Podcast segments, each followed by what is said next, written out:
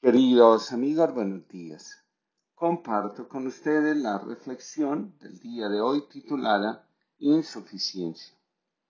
Con frecuencia vienen a constelaciones personas que albergan en su corazón sentimientos de insuficiencia y de inferioridad con respecto a sí mismos y hacia los demás, especialmente hacia su sistema familiar. Estas personas, curiosamente, no están en la vía que lleva a la individuación, sino que están atrapadas en las expectativas del sistema familiar. Cuando estamos mirando hacia nuestro propio destino, es muy difícil que lleguemos a experimentar insuficiencia. La insuficiencia, el miedo al fracaso y el pánico son manifestaciones del entrampamiento en el que nos encontramos y del desorden emocional que no logramos resolver. La inferioridad es, pues, la constelación de quienes buscan evitar la desvalorización, el rechazo, el abandono o la traición.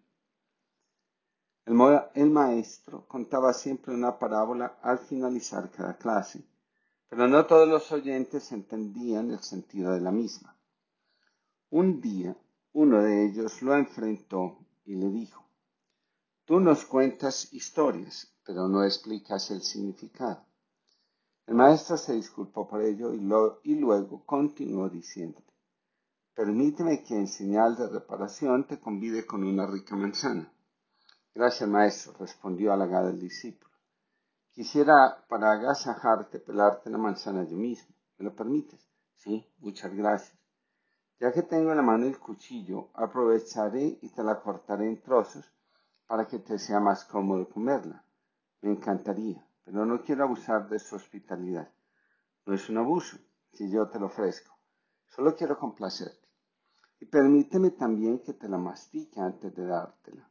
No, maestro, no me gustaría que hiciera eso. Se quejó sorprendido el discípulo.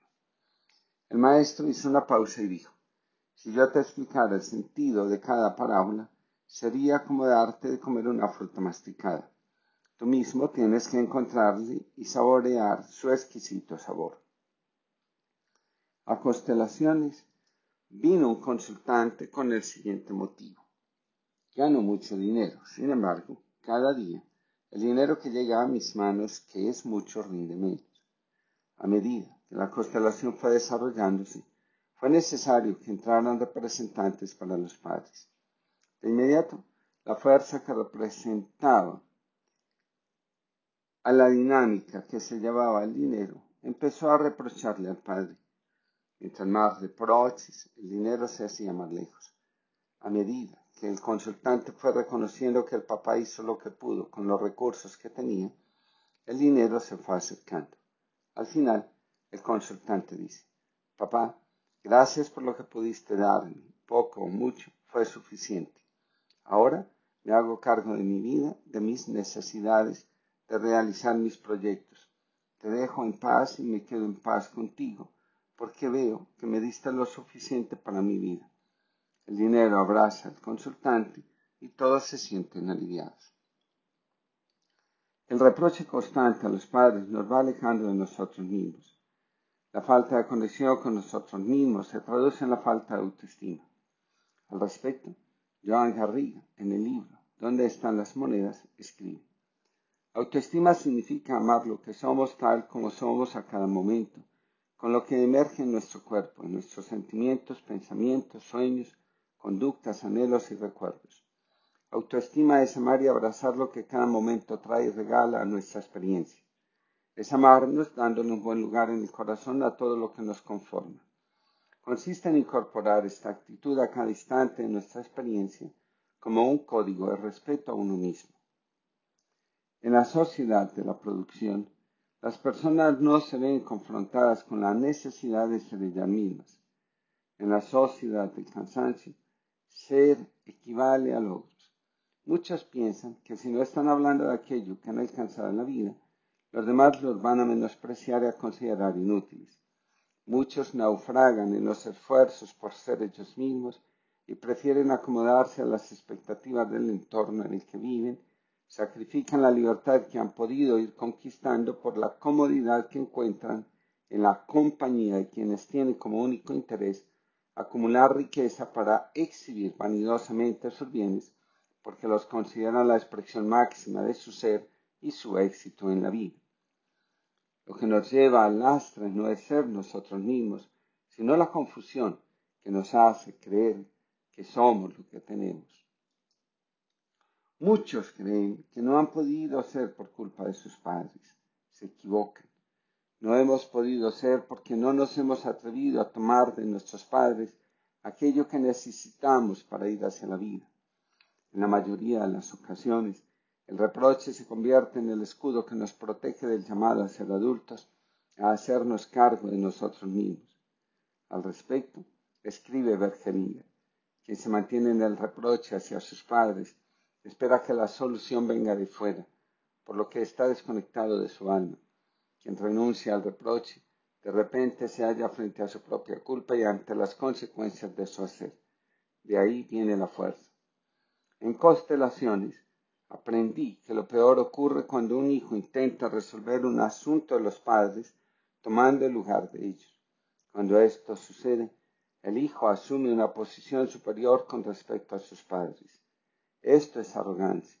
Abandonar el lugar que nos corresponde en la vida trae desorden a nuestra existencia y este desorden tiene muchas formas de expresarse.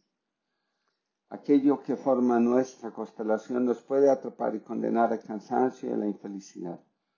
La necesidad de ser valorados por los demás puede convertirnos tanto en víctimas como en tiranos.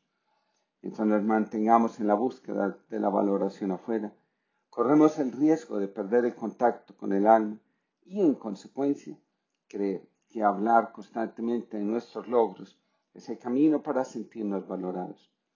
También podemos creer que si nos escondemos, nadie va a desvalorizarnos. Al respecto escribe Bergelinger, no hay nada mejor que aquello que es, no hay mejores padres que aquellos que tenemos, no hay mejor futuro que aquel que tenemos por delante. Lo que es es lo más grande. Y la felicidad significa llevarlo a mi corazón tal como es y alegrarme por ello. Está la plenitud de la felicidad, alegrarme de la realidad tal como es. Cuando nos sentimos menos que los demás por no tener logros que presentar, podemos hacer fácil, caer fácilmente en la vanidad, es decir, terminar poniendo la confianza en lo que podemos presumir ante los otros, en lugar de mirar hacia lo que somos interiormente y a lo que podemos ser en la relación personal e íntima con el Señor. La contemplación es una forma de vida donde lo que importa para ser no es otra cosa que dejarse impregnar del amor de Dios. En la espiritualidad cristiana se llama negación de sí mismo a la actitud que pone el énfasis en la vida de comunión con Dios antes que en el éxito que nos otorgan los logros alcanzados y las metas realizadas. Al respecto, escribe Thomas Merton en tiempo de celebración. La verdadera negación de sí mismo del cristiano no es una conquista de sí mismo por sí mismo, sino en la muerte de sí mismo para vivir para Dios en Cristo. Cuando el valor personal está puesto afuera, quedamos expuestos al sufrimiento. No siempre los que están a nuestro alrededor son capaces de ver el valor que reside en nosotros.